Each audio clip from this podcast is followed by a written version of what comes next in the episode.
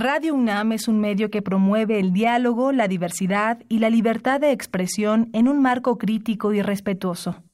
Los comentarios expresados a lo largo de su programación reflejan la opinión de quien los emite, mas no de la radiodifusora.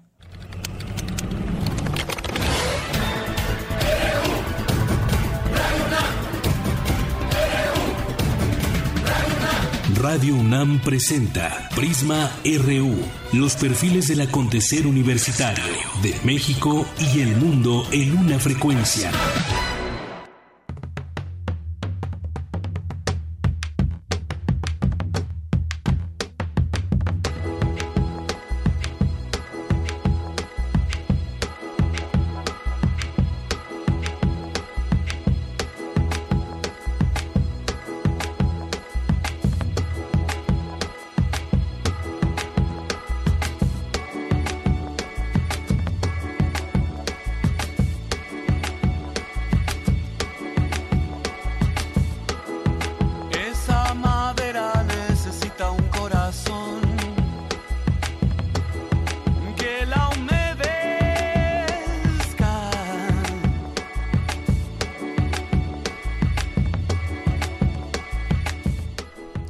Cumpliría 58 años Gustavo Cerati, este músico argentino. Esta canción que escuchamos es Sulki y elección de nuestra compañera Virginia Sánchez, que hoy está en casita y te mandamos muchos saludos, Vicky. Y bueno, así empezamos hoy este músico que fue cantautor, compositor, productor y fue muy famoso con Soda Stereo, por supuesto, así lo conocimos eh, todos. Y bueno, pues hasta hoy se le sigue recordando. Murió, murió un día como hoy, no es cierto, murió en septiembre en 2014 y nació un día como hoy. Así lo recordamos a Gustavo Cerati.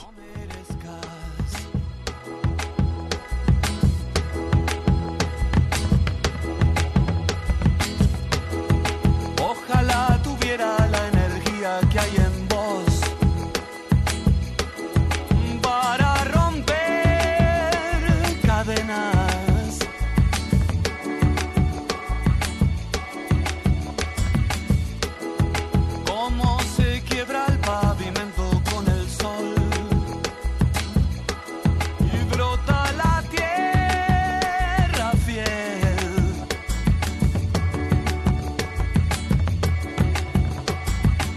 Empezamos hoy Prisma RU, es la una con cinco minutos. Yo soy Deyanira Morán y en nombre de todo este equipo le mandamos un saludo y esperamos que se quede con nosotros de aquí a las 3 de la tarde.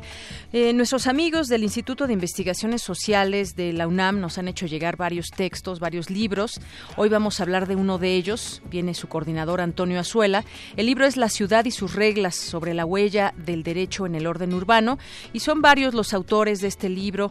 Algunos hacen algún comparativo entre algunas ciudades como México, Argentina, Brasil, también un ordenamiento, uno de ellos habla de lo que sucede allá en Acapulco, muy interesante. Además hablan también de temas actuales como son toda esta red de ciclopistas que hay, qué tan suficientes son para una ciudad como la Ciudad de México, de qué manera está creciendo también el tema del ciclismo en nuestro país, porque hemos volteado a ver mucho ahora con la contaminación esta opción y la movilidad, también se tratan temas de movilidad en este libro. Más adelante platicaremos con su coordinador, el doctor Antonio Azuela. Y también estaremos platicando sobre lo que revela el INEGI, que tiene que ver con la desocupación de jóvenes. Solamente seis de cada 100 están teniendo un trabajo, tienen un trabajo formal, los demás están en la informalidad o en el desempleo. Hay datos muy interesantes que arroja esta encuesta del INEGI y lo platicaremos, lo platicaremos más adelante también con el doctor Clemente Ruiz Durán, él es académico de la Facultad de Economía que nos va a platicar pues cómo afecta a la economía en general que los jóvenes no estén ocupados en un trabajo, máxime cuando ya terminaron sus estudios universitarios, por ejemplo. Estos temas los tocaremos más adelante y también platicaremos sobre un caso que arrancó o empezó desde 2013, es una, una zona soque de, Chiapas, porque ahí hay varias comunidades de soques que están tratando de saber qué sucede en sus territorios, porque ha llegado ya la Secretaría de Energía y es parte ese territorio de eh, pues una intención de las reservas de petróleo, una intención de sacar reservas de petróleo en esta zona.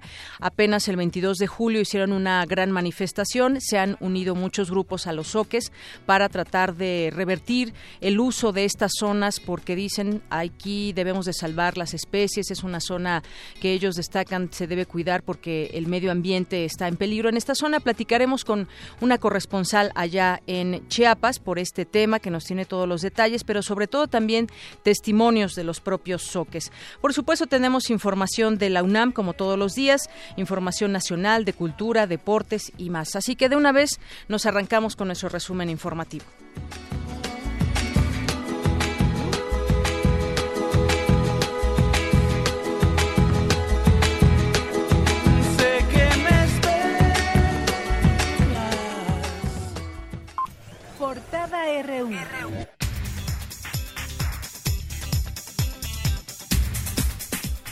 Es la una de la tarde con nueve minutos y hoy en nuestra portada universitaria de este viernes 11 de agosto, Michael Hendricks Renners, investigador del Instituto de Ciencias del Mar y Limnología de la UNAM, recibió el Premio Internacional a la Excelencia en Investigación de Crustáceos por sus estudios de la fauna en, de invertebrados marinos en el Pacífico mexicano.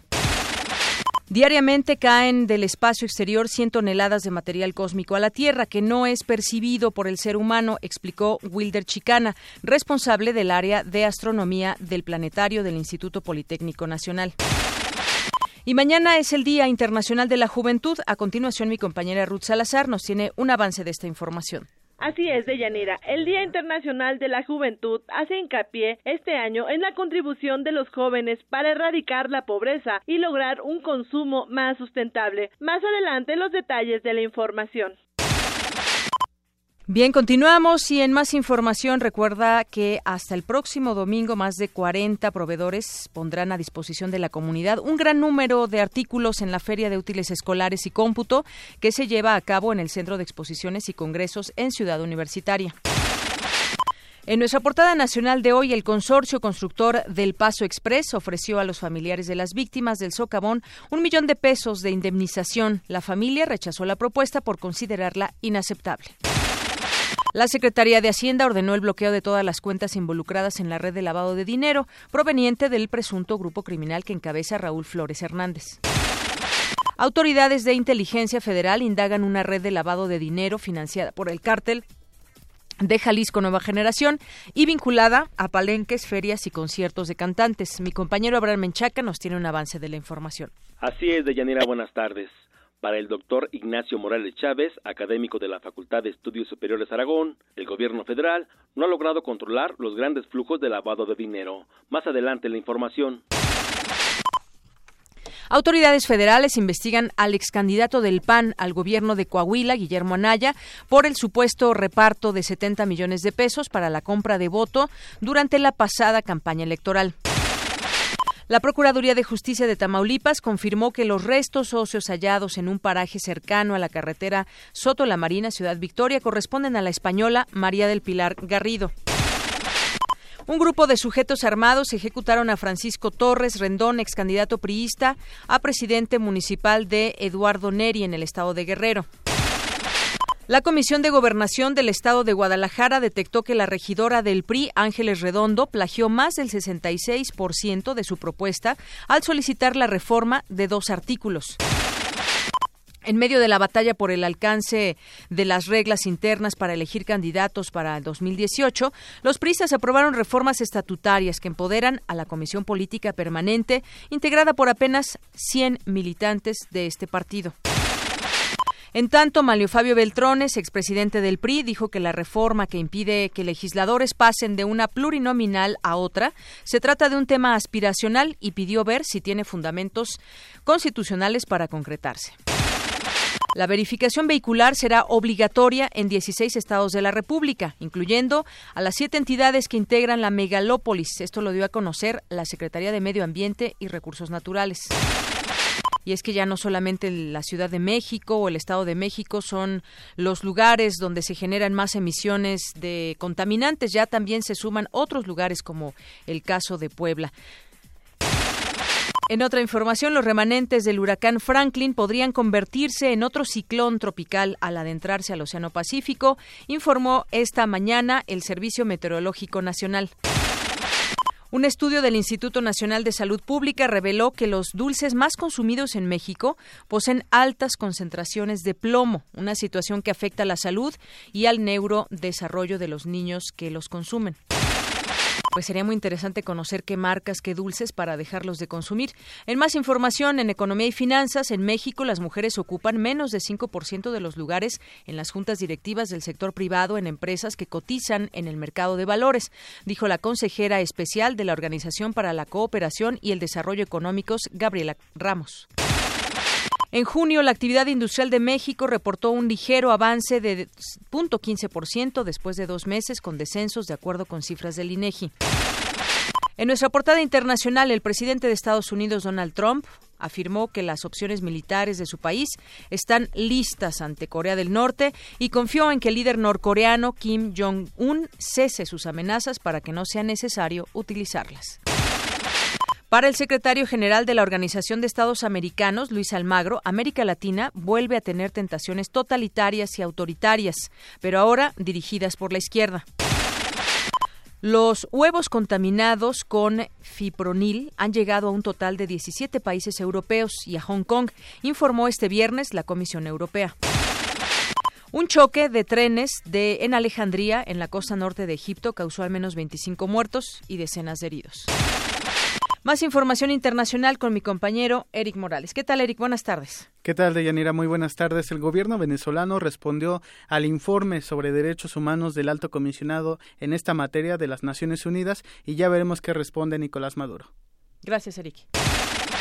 Vamos contigo, Tamara Quirós, en la cultura. De Yanira Auditorio, esta tarde platicaremos con María Inés Ochoa, La Rumorosa, y con el David Aguilar sobre su presentación en el Festival Itinerante de Raíz, el cual promueve el talento musical nacional.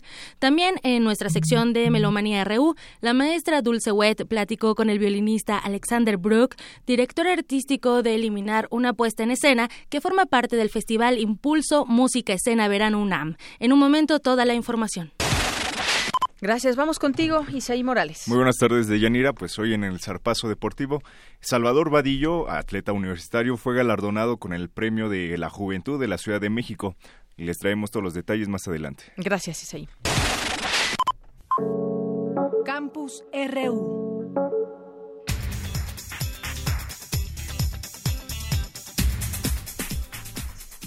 Y bueno, arrancamos con nuestro campus RU de este día. Vamos eh, con mi compañera Cristina, Cristina Godínez. En el Museo Universitario de Arte Contemporáneo, el MOAC, se puede apreciar Mácula, una muestra del artista ecuatoriano Oscar Santillán. Adelante, Cristina, buenas tardes. Así es, Deyanira. Mediante dispositivos narrativos vinculados con la literatura y el mito, el artista de Ecuador exhibe Mácula, que es un repaso de algunos de los temas y procedimientos que aparecen en su trabajo. En esta muestra se exhiben obras previas e inéditas, donde las piezas tienen como sustrato un engarce entre investigación científica y pensamiento estético. Escuchemos al artista Oscar Santillán. La mácula es una parte del ojo que, cuya función es la definición de los detalles de la visión. Eh, yo creo que es un título muy sugestivo además porque te plantea precisamente un mundo que es el mundo que me interesa, que es el mundo de las cosas diminutas, de las cosas pequeñas, de buscar o ver aquello que de alguna manera eh, uno pudiera pasarlo por alto, sea porque es pequeño o porque de hecho es invisible. En esta exposición, los asistentes podrán apreciar las piezas Epílogo de 2015 y Baneque de 2016, así como las piezas nuevas Solaris, Enciclopedia Quemada y Vaciado. De Yanira, la exposición Mácula se puede apreciar en el Museo Universitario de Arte Contemporáneo en Ciudad Universitaria. Este es mi reporte. Buenas tardes. Gracias, Cristina. Buenas tardes. Vamos ahora con mi compañera Dulce García. La unidad Mazatlán del Instituto de Ciencias del Mar tiene un nuevo galardonado por sus aportaciones al estudio de los crustáceos. Dulce García nos tiene esta información. Dulce. ¿Qué tal, Deyanira? Muy buenas tardes a ti al auditorio de Prisma RU. Michelle Hendricks Renners, investigador en la Unidad Académica Mazatlán del Instituto de Ciencias del Mar y Lipnología de la UNAM y estudioso de la fauna de invertebrados marinos en el Pacífico mexicano, fue reconocido con el Premio a la Excelencia en Investigación de la Sociedad de Crustáceos 2016. El integrante del Laboratorio de Invertebrados Bentónicos se convirtió así en el primer mexicano y latinoamericano en obtener el el galardón. La Sociedad de Crustáceos tiene sede administrativa en Estados Unidos y cuenta con miembros en todo el mundo. De origen belga, el universitario dijo que el premio reconoce la trayectoria de los científicos y su producción, es decir, artículos, libros, aunque también su liderazgo, desarrollo e impacto en el contexto regional. Escuchemos. El uh, premio del cual estamos hablando, Excellence in Research Award, fue uh, inaugurado en 82 y desde entonces ha sido otorgado en 27 académicos de diferentes países. La verdad a mí me sorprendió muchísimo que me lo dieran porque realmente es un reconocimiento muy apreciado a nivel internacional entre la gente que ya lo han recibido. Pues yo, yo conozco o he conocido a muchas de estas personas que tienen una carrera bastante avanzada y bueno, te comparas un poquito con estas personas y pues te da mucha humildad, ¿no? Porque algunos de estas gentes fueron realmente claves en el desarrollo de la carcinología a nivel internacional. Durante su carrera, Michelle Hendricks ha apoyado a colegas de países latinoamericanos con investigaciones en las costas del Océano Pacífico, además de haber formado a numerosas generaciones de estudiantes. Próximamente el experto dará a conocer dos especies nuevas de crustáceos de profundidad que viven frente a las costas de Baja California y que se suman a las decenas de especies marinas nuevas que ha descubierto. El doctor Hendrix Renners es responsable del Laboratorio de Invertebrados Bentónicos desde 1981 y ha sido jefe científico de 23 campañas oceanográficas a bordo del buque oceanográfico El Puma de la UNAM. Es también fundador y curador de la colección regional de invertebrados marinos, una de las más grandes de América Latina, que cuenta con más de 220 mil ejemplares de unas 2.200 especies. Allí están parte de los motivos por los que este investigador recibió el galardón antes mencionado. Es la información de Yanira. Muy buenas tardes. Una de la tarde con 20 minutos. Y bueno, pues como les habíamos anunciado al arranque de esta emisión, ya está con nosotros el coordinador del libro La ciudad y sus reglas sobre la huella del derecho en el orden urbano, el doctor Antonio Azuela. ¿Qué tal, doctor? Bienvenido. Qué bueno que nos acompaña aquí en Prisma RU de Radio UNAM. Encantado de estar aquí de Yanira. Muy buenas tardes. Bueno, pues este libro que tengo en mis manos, pues eh, hay distintos artículos de personas que usted coordinó dentro de este libro.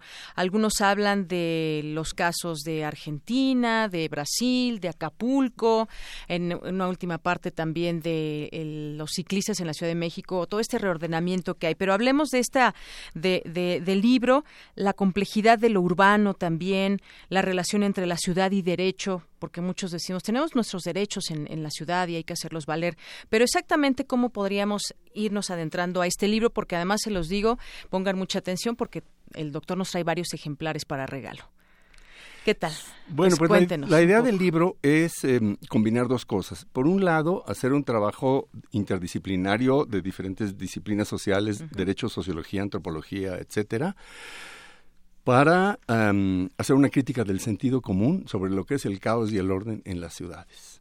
Ese es parte del proyecto. Pero em, no es nada más producir un conocimiento riguroso que se queda en el mundo de los académicos, sino también abrir ventanas para un diálogo con los hacedores de política y con los legisladores. el, punto de partida es la idea del orden urbano, es decir, em, si usted le pregunta a cualquier persona en el sentido común sobre la ciudad, aparece la idea del desorden y del caos. ¿No? Pero estamos siguiendo una línea de investigación que inauguran Emilio Duo y Angela Giglia, que tiene un trabajo aquí en el libro ella, eh, que hace unos 10 años publicaron un gran libro que se llama Las reglas del desorden, donde tratan de decir eh, cuál es el orden que subyace a este aparente desorden. Entonces seguimos esa línea de investigación y ahora nos preguntamos cuál es la relación entre el derecho y este orden. ¿no? Porque normalmente lo que el ciudadano tiene en, en, la mente y en la experiencia es que las leyes se violan todo el tiempo. Entonces, que una cosa es la práctica que es horrible y mafiosa y otra cosa es la ley que es muy bonita y que ojalá se cumpliera. Bueno, lo que estamos demostrando es que a pesar de que haya muchas violaciones a la ley, la ley está presente en la ciudad. La ley juega en la en el armado de este orden urbano. Y ese es como el punto de partida y la pregunta que reúne a 14 académicos em, que nos pusimos a reflexionar. No cómo se, cómo se viola la ley, sino cómo es que la ley sí importa Y eso es a lo que respondieron los 14 académicos que nos acompañan en este volumen. Exacto, la ley sí importa. Dentro de todo este caos que de pronto decimos es una ciudad, para tenerlo aquí en la mano, la Ciudad de México, cuando en horas pico de pronto se satura el transporte público, las calles, el tráfico y demás. Pero vayamos también a algunas otras cosas. Por ejemplo, uno de los autores Melé habla entre similitudes, por ejemplo, de México y Francia. Se habla, por ejemplo, también el derecho y la geografía, la normatividad urbana, el gobierno local, Estados Unidos y Canadá. Vaya, ejemplos que se pueden, podemos ir comparando situaciones, podemos ir comparando también los temas de planeación. Esta ciudad fue planeada para, pues, cuántos habitantes, de qué manera, qué densidad de población en cada lugar. Ahora vemos que la densidad de población está creciendo estrepitosamente y eso trae sus consecuencias, doctor. Sí, claro. Eh, pero qué bueno que menciona el trabajo de Patrice Mellet sobre Francia y México, porque una de las cosas que queremos eh, hacer evidentes es que a pesar de todas las diferencias que haya entre unas ciudades como las mexicanas y las ciudades francesas, hay temas comunes. Es decir, este es un investigador francés que conoce muy bien Francia y conoce muy bien México y que nos plantea en su texto que hay muchos procesos comunes en la forma como los vecinos se apropian simbólicamente de las categorías de la planeación, cómo los ciudadanos van aprendiendo em, los instrumentos de la planeación y cómo el conflicto en la ciudad se plantea de manera tan similar, aunque nos pueda sorprender, entre países como Francia y México. Así es, como Francia y México y también eh, se menciona en los casos de Estados Unidos y Canadá también hay debe haber muchas coincidencias también. Hay otra eh, otro de los de los textos de Vicente Ugalde que habla también de las normas. Jill eh, Beagle la Ciudad de México la clasificación de sus territorios en dos grandes categorías el suelo urbano y el suelo de conservación. Esto platíquenos un poco también de de esta situación en la Ciudad de México. Sería difícil hacer una referencia a todos los trabajos, pero ya que menciona este, es, es muy interesante em, un trabajo eh, de una eh, socióloga canadiense, Jill Wiggle, que estudia colonias en Xochimilco, que originalmente se ubicaron en zona de, de, preservación ecológica, en suelo de conservación ecológica, y que están negociando con las autoridades si se quedan o no. Entonces, nos describe cómo en la interacción entre las autoridades y las eh, organizaciones de los colonos se crea un orden en donde se clasifican las colonias, eh, unas se quedan sujetas a estudio, otras em, no se les dan servicios, pero ahí nos enteramos de cómo es en realidad eh, la negociación de la ley en un tema tan importante como el límite entre el suelo urbano y el suelo de conservación. Así es. El suelo urbano y el suelo de conservación, sobre todo en esa zona de, de Xochimilco. Hay también por ahí muy interesante eh, Sonia Ravelo, especialista en temas urbanos, que también fue... Eh, ¿cómo se le llama? Cuando es integrante de la Cámara Municipal allá en Río de Janeiro. Allá le llaman vereadora. Vereadora. Sería como mm, como un eh, miembro del ayuntamiento, digamos, como un síndico, un regidor, en, México, pero del municipio de Sao Paulo. Y, exactamente. digo, de Río de Janeiro, de Río de Janeiro, 10 millones de habitantes. Y analiza justamente la propiedad urbana en Brasil de las últimas décadas, que también es, es interesante porque es un gran, una gran ciudad también donde ella estuvo viviendo. Sí, y nos puede hablar de eso. Y ese texto en particular nos habla de cómo eh, la legislación de las últimas décadas, una legislación muy progresista que se dio en, Brasil, em, logra eh, imponer la idea de la función social de la propiedad, que en México estaba ahí desde la Constitución de 17 y que la hemos ido perdiendo. En la era neoliberal, lo que pudo haber sido el constitucionalismo social mexicano traído a la ciudad, pues no ha no ha aprendido. Entonces, es una, eh, este texto de Sonia Ravelo es como una, una mirada hacia la experiencia brasileña que en unas cuantas páginas uno se entera de ese contraste entre Brasil y México. Así es, y hay otro caso también de, de Melinda Maldonado en Argentina, donde habla del caso específico de un río, de cómo está contaminado y cómo pasa por varias zonas de, de Argentina. Sí, ese es el, el, Qué bueno también que lo menciona porque nos trae al tema del activismo judicial. Una de las cosas que están pasando en América Latina y también en México es que los jueces se están convirtiendo en la última palabra en los conflictos urbanos y necesitamos estudiar eso de cerca.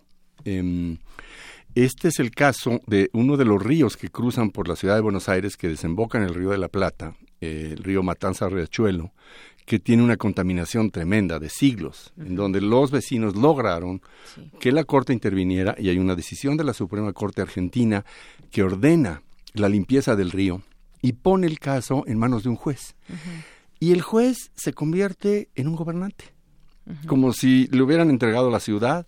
Entonces, em, es la historia de cómo eh, la, eh, el protagonismo, el activismo de un juez acaba marcando el territorio de una ciudad. Y ese es el caso más importante de América Latina eh, de intervención judicial.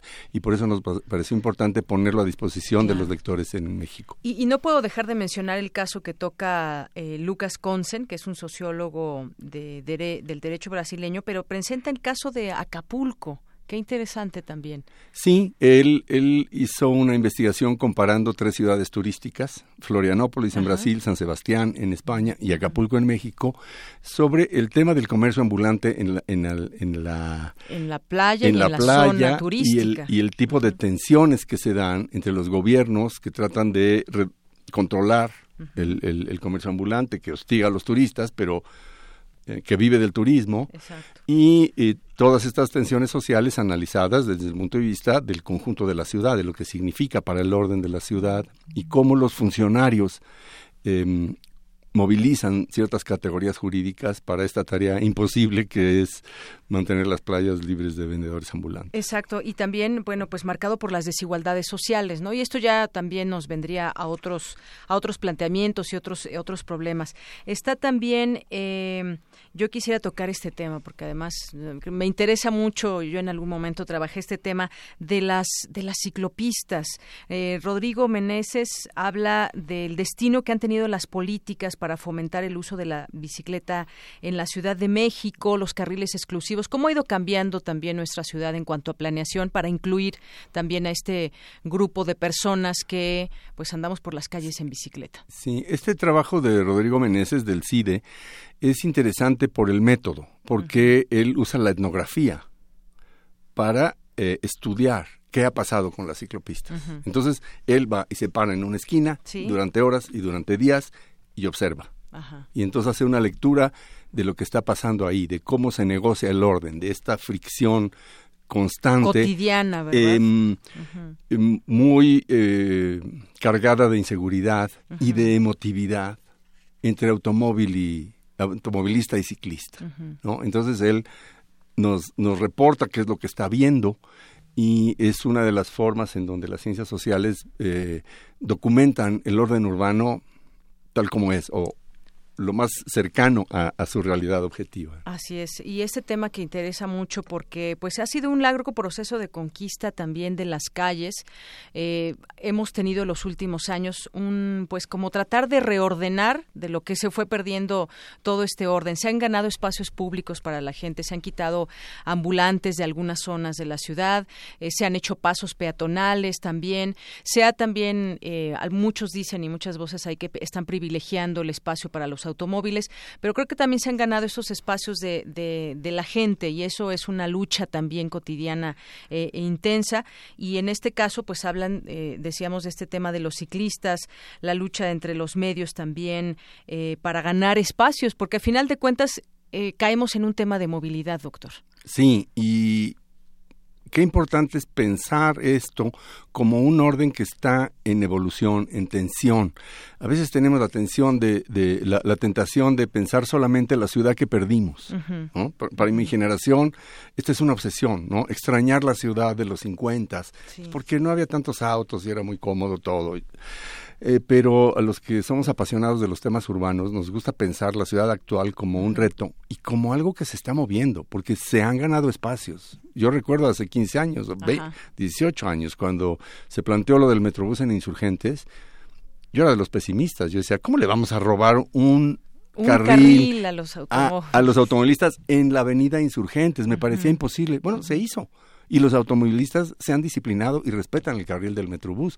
Esas son ganancias que tenemos que reconocer porque justamente es la idea de un orden dinámico que está llevándonos a lugares que no nos imaginábamos hace 20 años. Y yo creo que hoy tenemos, por ejemplo, en los conflictos de uso del suelo, el dilema entre pensar que ya perdimos la ciudad o que la estamos perdiendo y pensar más bien en cómo nos movemos hacia un futuro deseable de la ciudad en esto que me, parece que es uno de los conflictos centrales de la ciudad hoy en día, que es el, los conflictos por los usos del suelo. Así es, los conflictos por el uso del suelo y además, bueno, muchas otras cosas que conlleva una gran ciudad, muchos problemas, pero entramos también a un tema que tiene que ver con la planeación. Yo decía hace unos momentos cómo se planea la ciudad a futuro.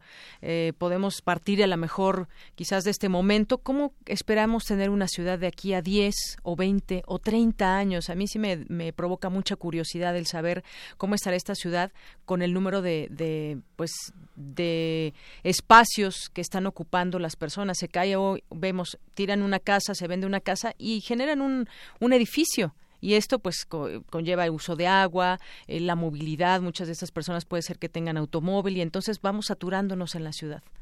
Sí, em, pensar el futuro. Qué difícil es pensar el futuro después de tantos años de crisis que eh, nos, nos, tienen en un presente muy, muy intenso y que nos cuesta trabajo pensar el futuro, pero eh, hay que ser optimistas en el sentido de que es posible eh, sentarse a pensar el futuro. Lo que pasa es que necesitamos espacios sólidos.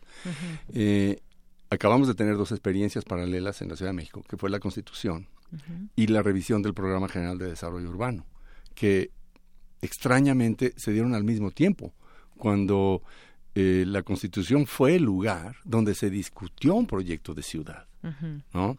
Eh, perdimos algunas oportunidades, pero quedaron cosas interesantes en la Constitución. Entonces, estamos viviendo un momento muy interesante de multiplicación de espacios para discutir el futuro. Y una cosa que tenemos que tomar muy en serio es este papel de los jueces, porque es nuevo, es muy importante. La mayor parte de los jueces lo están haciendo de muy buena fe, pero no todos cuentan con la formación y la comprensión. Entonces, una de las derivas del, de la investigación de la que forma parte el libro, porque el libro es solo un momento de una investigación más amplia eh, y de una iniciativa en el Instituto de Investigaciones Sociales, para poner en diálogo los estudios urbanos con el mundo de la política y la legislación. Y entonces me, voy a permitir hacer un comercial aquí. Sí, adelante. Eh, eh, estamos echando a andar un diplomado en estudios sociojurídicos del suelo urbano para profesionalizar expertos que puedan entender el problema jurídico y al mismo tiempo el problema social que está detrás. Porque si solamente formamos juristas en, los rigores de la ciencia jurídica que no entiendan lo que pasa en el terreno, lo que significa una gasolinera más o, negar eh, ciertas eh, autorizaciones, um, no vamos a poder avanzar. Entonces, estamos promoviendo ese diplomado. Quiero invitar al, al público, a asomarse a la convocatoria. Está en la dirección electrónica diplomado.suelourbano.gmail.com y esperamos ahí tener em, a los interesados en esta eh, formación especializada en, en conflictos en suelo urbano, financiamiento urbano y estos temas que preocupan a cada vez más gente. Muy bien. Y además, dentro de todo esto, pues ya tenemos una, una constitución en la Ciudad de México, que en algún momento, pues muchas cosas van a, van a cambiar, porque cada delegación se va a hacer un municipio. y Una alcaldía. Una alcaldía, perdón, sí, una alcaldía y va a tener a sus regidores y cómo se conforma. Su consejo de alcaldía, sí. Una alcaldía, exactamente. Entonces, pero y ya con esto, para cerrar, doctor, eh, ¿cuál sería su perspectiva de aquí a algunos años? No sé, no me atrevería a decir tal vez 10, 20 años de esta ciudad en ese término de la planeación, del caos y todo lo que nos platica. Mire, yo no me atrevería a hacer un pronóstico sobre la ciudad, pero sí creo que se puede hacer un pronóstico sobre la manera como discutimos la ciudad. Y yo creo que en los últimos años hay una nueva generación de urbanistas o de activistas de muchos campos que vienen de la sociedad civil o de la academia eh, y que están interesados en la ciudad. La manera como se discutió, por ejemplo, el tema de las plusvalías en la Constitución fue muy interesante. Hay una serie de jóvenes que están diciéndonos, queremos pensar la ciudad en serio. Eh, siento que hay una nueva generación que quiere recuperar la idea del futuro. Y yo soy optimista en ese sentido y creo que por eso vale la pena que los académicos nos metamos con pasión a este tipo de proyectos. Muy bien. Doctor, por favor, repítame el correo al que se pueden comunicar por si alguien está interesado en este diplomado. ¿Cómo no? Se llama diplomado.suelourbano.gmail.com. Muy bien. Ahí está. Muchas gracias. Y además tenemos cuántos libros para regalar. Tenemos eh, tres ejemplares. Tres ejemplares eh, de la ciudad y sus reglas sobre la huella del derecho en el orden urbano. ¿Cómo los regalamos? Por vía telefónica. Por vía telefónica los regalamos. Tienen que llamar al 55 36 43 39. Ahí ya diremos más adelante las personas que se ganen uno de estos libros. Por lo pronto, doctor, pues me ha dado mucho gusto platicar con usted, que nos haya visitado y nos platique de estos interesantes temas de nuestra ciudad. Igualmente, Yanira, es un placer y le agradezco mucho eh, el espacio aquí en nuestra Radio Universidad. Claro que sí, le mandamos también un saludo a Miriam Aguilar, que es nuestro contacto ahí en el Instituto de Investigaciones Sociales y nos está haciendo llegar muchos textos interesantes. Muchas gracias, doctor Antonio Azuela de la Cueva, investigador del Instituto de Investigaciones Sociales de la UNAM y coordinador de este libro de la ciudad y sus reglas. Gracias. Gracias, Deyanira. Prisma RU.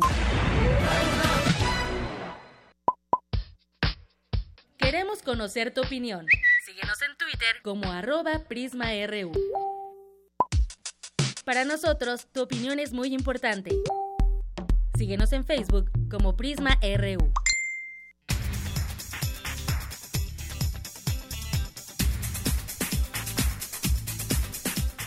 Bueno, y continuamos ahora con eh, más información. Eh, cada 12 de agosto se celebra el Día Internacional de la Juventud. Mi compañera Ruth Salazar nos habla más acerca de los obstáculos que enfrentan los jóvenes en sus vidas académicas y laborales. Adelante, Ruth. ¿Qué tal, Leyanira? Buenas tardes. En 1985, la Organización de Naciones Unidas declaró el 12 de agosto Día Internacional de la Juventud. Con esto se busca reconocer la importancia de este sector como reflejo de la sociedad. Como mexicanos debemos entender su potencial demográfico, cultural y de capital humano, porque con ello podremos dar a nuestro país un mayor desarrollo integral, aseguró Roberto García Salgado, académico de la Escuela Nacional de Trabajo Social de la UNAM. Creo que el problema en México, si consideramos que hay una tercera parte de su población joven, es no hacer una política pública sistematizada, evaluada, que permita ser exitosa y permanecer en una política pública, como eh, algunos de los teóricos, de decisiones alegres. Que ahorita yo tengo la posibilidad de usar un presupuesto y de tomar decisiones y se me ocurre que ahora vamos a poner una cancha de básquetbol y pasar de esa visión de una juventud de carácter asistencialista a una política donde la juventud sea vista como actores estratégicos que van a participar directamente en la configuración de soluciones y a tratar de que esto se mantenga constantemente como respuestas viables, factibles en, en, cada momento histórico. El gran problema de las instituciones públicas vinculadas a este segmento poblacional es que no han logrado diseñar una política de Estado única, evaluada y que sea incluyente, es decir, que se fortalezca con la participación de los jóvenes, explicó el especialista. Por su parte, la también académica de Trabajo Social Adriana Ornelas Bernal dijo que los jóvenes son quienes mueven al mundo, pues son los creadores de las nuevas formas de organización y participación social. Los jóvenes son quienes han impulsado y en la realidad cotidiana concretizan propuestas para el, el transporte urbano alternativo. Los grupos de ecologistas, quienes promueven huertos urbanos, son mayoritariamente jóvenes. Entonces, a mí me parece que están jugando hoy por hoy un papel fundamental que no está siendo reconocido y que quizá también por eso no está siendo potencializado. En este sentido, debemos borrar la imagen de que este sector está en espera del futuro, dado que hoy en día desempeña un papel fundamental, aunque no reconocido del todo, y quizá por ello no potencializado, refirió Ornelas Bernal al hablar en esta ocasión de este Día Internacional de la Juventud. De Yanira, la información que te tengo. Gracias, Ruth. Muy buenas tardes y, por supuesto, un saludo también a la maestra Adriana Ornelas allá en la Escuela Nacional de Trabajo Social. Y bueno, para seguir platicando de estos temas y también cómo afecta la situación de los jóvenes a la economía, vamos a platicar en su economía y en la economía de un país. Vamos a platicar con el doctor Clemente Ruiz Durán. Él es académico de la Facultad de Economía. Doctor, bienvenido a este espacio de Prisma RU de Radio UNAM. Eh, mil gracias. Bueno, doctor, yo quisiera preguntarle sobre esta eh, pues última encuesta que revela algunos datos interesantes que seis estados concentran casi 50% de los jóvenes desempleados. Incluso se habla de que siete o seis de cada diez jóvenes laboran en la informalidad. Algunas encuestas eh, también lo han aludido. En este caso, la del INEGI, pues habla de que eh, la población económicamente activa de nueve años ascendió a 16 millones de jóvenes y 15 de ellos se encuentran ocupados, pero el 60.6% se encuentra en el sector